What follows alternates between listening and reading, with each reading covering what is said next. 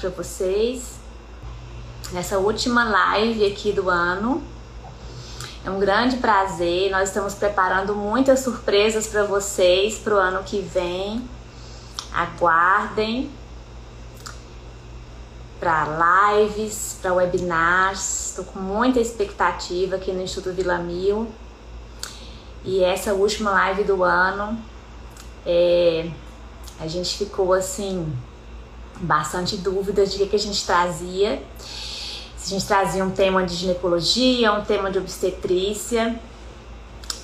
E a gente pensou em fechar o ano trazendo um tema que a gente falasse de saúde da mulher em geral, que a gente falasse sobre equilíbrio, equilíbrio para todos nós, não só para mulheres grávidas, mas para qualquer pessoa, para mulheres grávidas, para mulheres que não estão grávidas, para mulheres que desejam engravidar ou não, para mulheres que já estão com seus bebês ou com seus filhos, para pessoas que querem ter o um metabolismo bem organizado.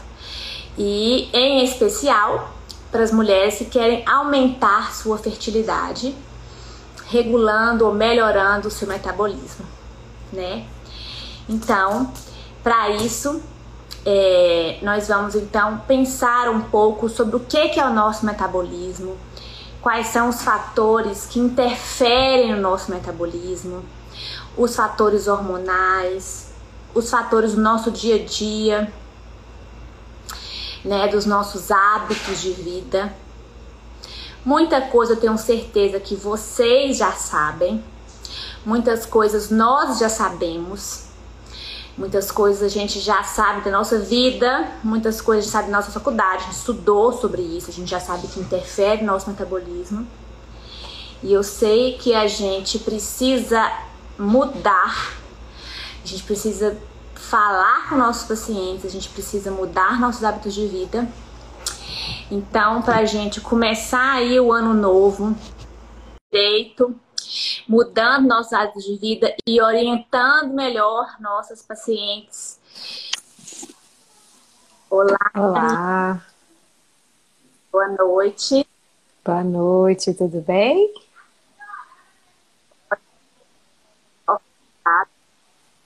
Porque eu vou de Marina começar falando.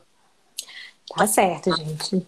Então, eu vou me apresentar de novo. Kézia já, já falou um pouquinho de mim, mas eu sou endocrinologista, sou formada aqui pela nossa UFMG e entrei para a Vila agora recentemente.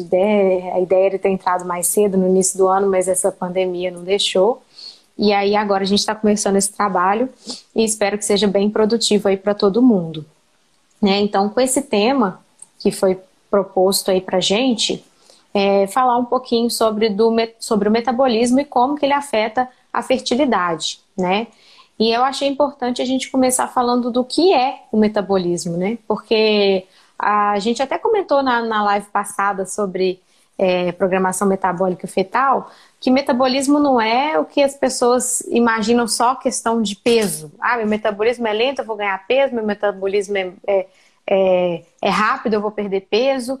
E não, metabolismo são todas as reações químicas que acontecem no, no organismo para formação e é, destruição de tecidos, né? Assim, é, o, cata, o anabolismo e o catabolismo que a gente fala. Então, formar é, colágeno para a pele é um metabolismo, formar osso é um metabolismo, né? Formar tecido gorduroso também é um metabolismo. É, Destruir esse tecido é, gorduroso para produzir energia também é metabolismo. Então, o corpo todo é um metabolismo, né? Todo ele é de reações químicas para formação e destruição para manter um equilíbrio desse organismo funcionante.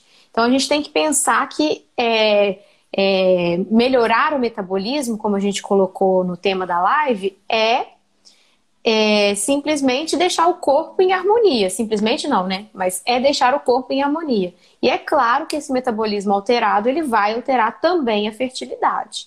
Né? Então, assim, eu queria deixar é, primeiramente organizado no pensamento de vocês o que é o metabolismo, que não é só questão de ganhar e perder peso, tá? É o funcionamento do organismo como um todo. Bom, então, assim, eu vou continuar aqui para a gente não perder, então, é, sobre então como que a gente faz uma avaliação sobre esse metabolismo, né? É, a gente pode começar com uma avaliação física, né? É, e como que seria a avaliação física desse metabolismo? Ela seria é, o exame físico mesmo da paciente. Então, a gente vai olhar peso, estatura para cálculo do IMC, para ver se está adequado, se ela está com peso ideal, se está abaixo, acima, com sobrepeso ou obesidade. A gente vai olhar a circunferência abdominal, que é né, também um, um parâmetro importante para a gente ver questão de gordura visceral, que às vezes a pessoa está dentro do peso ideal, mas a composição corporal dela não está adequada pode complementar com uma avaliação de, de composição corporal mesmo, que é um exame talvez de bioimpedância ou a DEXA, ou a densitometria de corpo inteiro, que a gente chama de DEXA. É, que aí vai olhar percentual de gordura, quantidade de massa magra, é, como que tá ali a composição daquele corpo, porque o peso é só um parâmetro. Né? E isso é muito importante para a gente avaliar é, o metabolismo como um todo também né? Porque às vezes a gente está no peso ideal, mas a gente não tem uma composição corporal ideal e isso também pode influenciar. E a avaliação laboratorial também, né? Que a gente vai olhar como que está o estado metabólico, então a gente faz pesquisa de é, glicemia, função da tireoide, é, colesterol, né? Que a gente chama de lipidograma, colesterol, triglicérides, a função do fígado, dos rins, se está adequada também e é, a parte nutricional também. A gente vai olhar a parte é, dos nutrientes, vitaminas, minerais, se a gente tem uma, é, uma adequada composição dos nutrientes no nosso sangue também. Então, a gente, diante de uma avaliação metabólica completa, de avaliação física, composição corporal, avaliação nutricional e metabólica no, nos exames laboratoriais, a gente classifica esse paciente ali é, de acordo com o metabolismo dele. Né? Então é muito além dessa questão de ganhar ou perder peso. Né? A gente precisa estar com o corpo todo em harmonia para que ele esteja apto a uma gestação e uma gestação saudável. Se vocês estão me ouvindo, tá bom.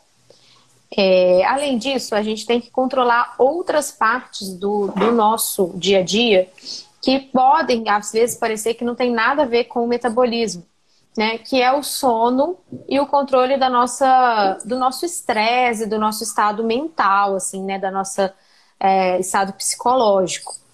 É, a gente sabe que os hormônios todos do organismo, eles têm um ritmo circadiano, né, que a gente chama, né, que eles dentro das 24 horas do dia e dentre dia e noite, eles têm é, produção aumentada, diminuída e vai variando ao longo do dia.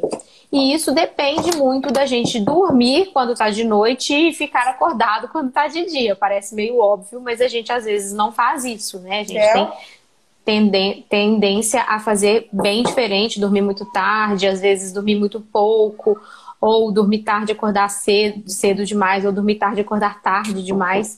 Isso vai alterar toda a função hormonal do organismo.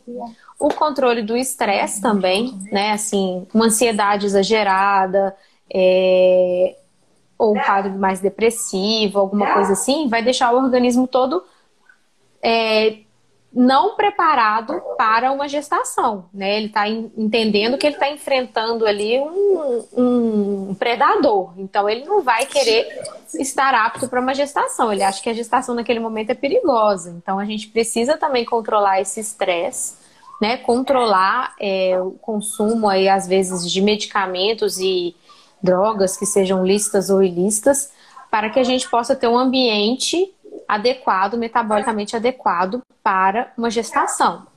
Então, às vezes, a gente não acha que o que a gente tem feito no nosso dia a dia pode atrapalhar nisso, mas pode sim. e pode ir muito atrapalhar. Né? Se a gente não se alimentar bem, se a gente não tiver com a cabeça boa, o nosso corpo entende que a gente não pode gerar uma nova vida. Então, vai atrapalhar isso bastante, esse, essa fertilidade. Né? Aí a gente tem umas outras questões, então, uma vez que a gente faz dos micronutrientes, por exemplo, das vitaminas, minerais no sangue, detecta que pode ter algum problema, ou mesmo às vezes no sangue a gente não detecta, mas na conversa, na anamnese, a gente detecta que o paciente tem algum problema dessa questão nutricional, a gente também tem que olhar a questão da desbiose intestinal, né? Que às vezes a gente fala assim, ah, mas eu me alimento bem, eu, eu tenho uma alimentação que tem nutrientes e tudo, mas às vezes esses nutrientes eles não estão sendo absorvidos de maneira adequada por causa de uma alteração da microbiota intestinal, né? Então a gente tem ali no nosso intestino muitas bactérias, é, bactérias do bem e bactérias do mal, mas assim, a maioria do bem. E se a gente tem um desequilíbrio entre essas bactérias do bem e do mal, a gente pode ter alteração em absorção de todos os nutrientes, principalmente vitaminas e minerais, que podem atrapalhar muito. Como é que a gente. Tá me ouvindo bem agora? Tô te ouvindo melhor. Tá me ouvindo agora? Como é que a gente sabe, como é que a gente avalia se tem desbiose intestinal ou não?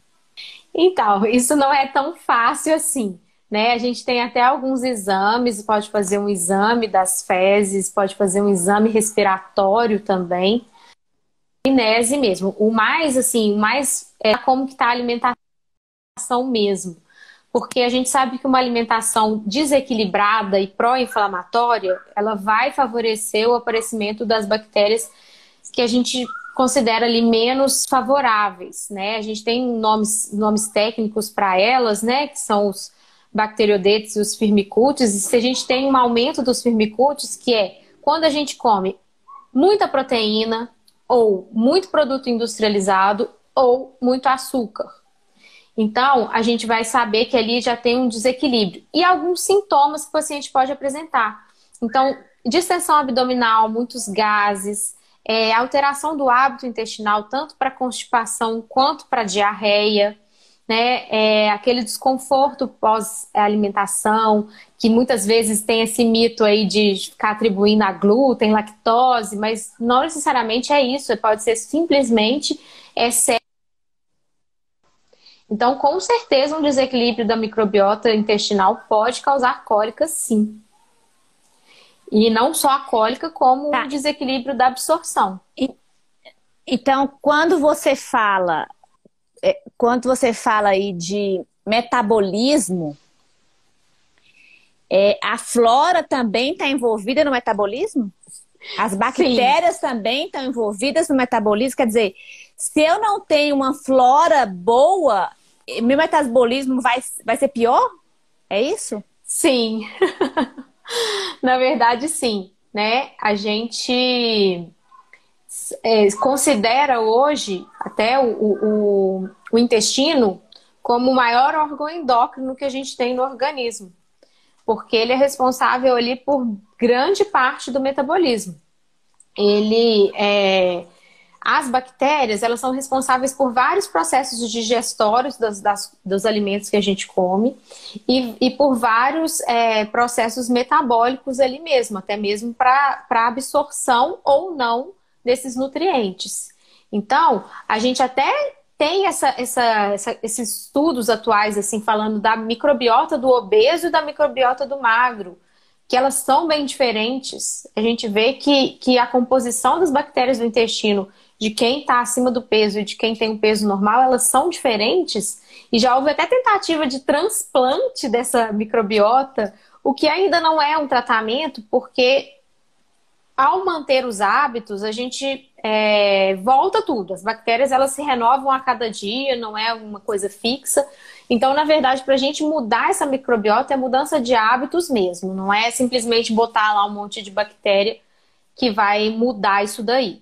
Né? A gente até tem o uso dos probióticos, que são lactobacilos, são é, é, bactérias ali que são para o bom funcionamento do intestino, mas se a gente não mantiver um, um entorno todo adequado, esse uso de probiótico ou até esse transplante de microbiota, ele não serve para nada, ele não, não perdura.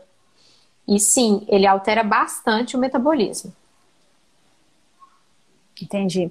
E você falou aí em exames, né? As pessoas é, têm muita queixa dessa questão de intestino irritável e de alterações intestinais e ficam pedindo muito pra gente assim, ai, deixa eu fazer um exame de intolerância à lactose, exame de alergia a glúten. Como é que eu vou saber se eu tenho intestino irritável? É, e agora com essa coisa da desbiose, como é que eu vou fazer um exame para saber se eu tenho desbiose? Como é que a gente faz então, Marina? É. A gente deve fazer exame ou é, ou é clínico, sabe? É clínico. Na verdade, tanto o intestino irritável quanto a desbiose intestinal são diagnósticos mais ou menos de exclusão. Né? A intestino irritável é de exclusão mesmo, porque a gente precisa excluir outras, a gente tem que fazer exames mas mais para excluir outras patologias do que para diagnosticar o intestino irritável. Porque o intestino irritável, teoricamente, ele não tem alterações de exames. E vai ser a clínica do paciente, né, que a gente vai perceber ali de acordo com alterações emocionais, alterações de fundo psicossomáticos, e que a gente não tenha nenhuma alteração nos exames, então uma colonoscopia normal, uma endoscopia normal, podemos fazer testes de intolerância à lactose e de intolerância a glúten, mas lembrando que a intolerância à lactose ela é até um diagnóstico comum no adulto, porque o adulto às vezes ele realmente não tem a enzima que digere a lactose por já ser adulto. Mas que a intolerância ao glúten ela é muito, muito rara, né? Geralmente é uma doença celíaca ou uma reação alérgica ao glúten e que são é, diagnósticos muito raros, muito, pelo, muito ao contrário da intestino irritável, né, que é muito comum. Então, a gente tem mais casos de sintomas por intestino irritável do que por intolerância a glúten ou lactose, mas a gente precisa excluir essas patologias. Então, a pessoa às vezes fala assim: não, mas eu fiz meus exames e deu tudo normal e, e não, não, achou, não achou nada. Realmente, pode não achar nada mesmo essa questão da desbiose, ela não tem assim, a gente não tem parâmetro chegar lá e falar assim, ah, eu vou dosar quantas bactérias X tem, quantas Y tem, quantas W tem, e, e fazer aqui um cálculo para saber se está em equilíbrio ou não. Não, é muito mais clínico, muito mais da gente é, fazer uma anamnese mais detalhada e tratar. Tratar uhum. os sintomas para ver se há uma melhora e fazer um, um tratamento de prova. E o tratamento é alimentação. Sim, a gente pode usar o, os probióticos, como eu disse, né? A gente tem essa, é, os pró e pré-bióticos, né? Porque os pré-bióticos, eles são os alimentos das bactérias. E os probióticos, eles são as próprias bactérias. Então, a gente pode fazer uso dessa medicação para equilíbrio, para ajudar no equilíbrio. Mas, como eu disse, se a gente não tiver uma alimentação saudável é, de base, não adianta tomar probiótico, pré-biótico, não adianta fazer transplante, que não vai, resolver. Vai resolver momentaneamente, mas assim que essas bactérias, as bactérias elas se renovam dia a dia, porque elas morrem e vem outras, morrem e vem outra. Né? Então, se a gente não mantiver uma alimentação saudável, a gente não vai conseguir esse equilíbrio permanente. E a gente vê muita, muita melhora com a melhora da alimentação. Isso é tá. um fato Mas assim. Por que, que quando você melhora? Por que quando você melhora a alimentação, é, você melhora a bactéria? Explica para as pessoas isso. Porque, porque quando eu como melhor, eu tenho que explicar muito isso às pessoas. Por que quando eu como melhor, eu vou ter melhores bactérias no meu corpo? É, na verdade, essas bactérias, elas vivem num equilíbrio delas também, né? Tanto que quando a gente tem um desequilíbrio maior, por exemplo, se a gente faz uso de um antibiótico, seja ele para o que for, né? Para uma dor de garganta, para um, uma otite, para uma pneumonia, ele vai matar não só essa bactéria que está causando essa doença, como ele também mata as bactérias é, da, da, do intestino também. E aí, é, então, a gente tem essas, essas bactérias, elas sempre é, mantendo ali as mais poderosas vão estar em maior número, as que tiverem mais saudáveis, as que tiverem mais é, nutridas, elas vão dominar. E é, cepas que vão se alimentar de diferentes formas é, de nutrientes. Então, a gente sabe que as que se alimentam dos, dos melhores, de um equilíbrio melhor nutricional, com uma dieta mais rica em fibra, com uma dieta mais equilibrada nos macronutrientes, né? Então, assim, nem tem muita proteína, nem tem muito carboidrato, nem tem muito refinado. A gente sabe que essas bactérias, elas vão sobressair em relação às outras que se alimentam mais dessa parte, assim, de açúcar puro, de glicose, sacarose, que elas têm uma tendência a se sobressair quando a gente tem uma alimentação mais rica nessas, nesses nutrientes. Então é meio que uma guerra ali delas mesmo, de fonte de energia para elas. Né? As bactérias mais do bem, elas se alimentam mais dos nutrientes do bem também, vamos dizer assim, né? Uma forma bem simplória de falar, mas é mais ou menos isso que acontece. E aí, quando elas estão mais fortalecidas, elas conseguem se multiplicar melhor e inibir a, a multiplicação das outras. Enquanto que a gente tem uma alimentação muito rica em, em, alimentos processados, né, ultraprocessados, fast food, etc., a gente favorece a multiplicação das, das bactérias piores e que vão provocar ali um, uma diminuição da permeabilidade do intestino, uma diminuição da absorção de nutrientes, um aumento da produção de gases e todo o desconforto que esse tipo de alimentação causa. Hum, entendi. Entendi. Ok. E então vamos aí continuar falando de o que que o metabolismo pode ajudar a aumentar nossa fertilidade. Então, aí falando de fertilidade, é...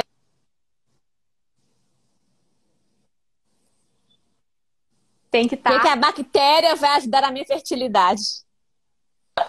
Não só a bactéria, né? A gente vai falar um pouquinho de Bem... metabolismo como um todo, né? Então, assim, para a gente poder estar tá apto a gerar uma vida, a gente tem que estar tá em equilíbrio. Porque, como eu disse ali um pouquinho mais para trás, se a gente está desequilibrado, o nosso cérebro e as nossas vias metabólicas e as nossas vias hormonais entendem que a gente não pode gerar uma vida naquele momento, né? Que a gente precisa cuidar ali do que está nos atacando, né? Então, a gente precisa estar tá no equilíbrio como um todo. Então, eu, é, o ideal para a gente poder fazer uma avaliação é, metabólica voltada para a fertilidade, ela vai envolver ali, primeiro, número um, a função tiroidiana, né? Vamos dizer assim que a tireoide é a nossa glândula que rege todo o metabolismo, né? Tanto que ela é ali culpada de muitos excessos de peso, sem ter tanta culpa assim nesse, nesse processo, mas ela realmente ela faz parte do, da regência do nosso metabolismo como um todo. Então, quando a gente está com a tireoide funcionando pouco, a gente fica com tudo funcionando mais lentamente. E quando a gente está uhum. com uma tireoide funcionando em excesso, a gente fica com tudo funcionando mais em excesso também.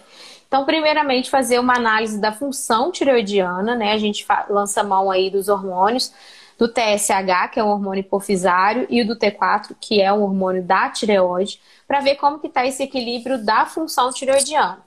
Se ele está normal, a gente já exclui essa parte né, da, da investigação e já está tudo ok. Mas se a gente tem um hipotireoidismo ou um hipertireoidismo, a primeira coisa que a gente precisa tratar antes de pensar em engravidar.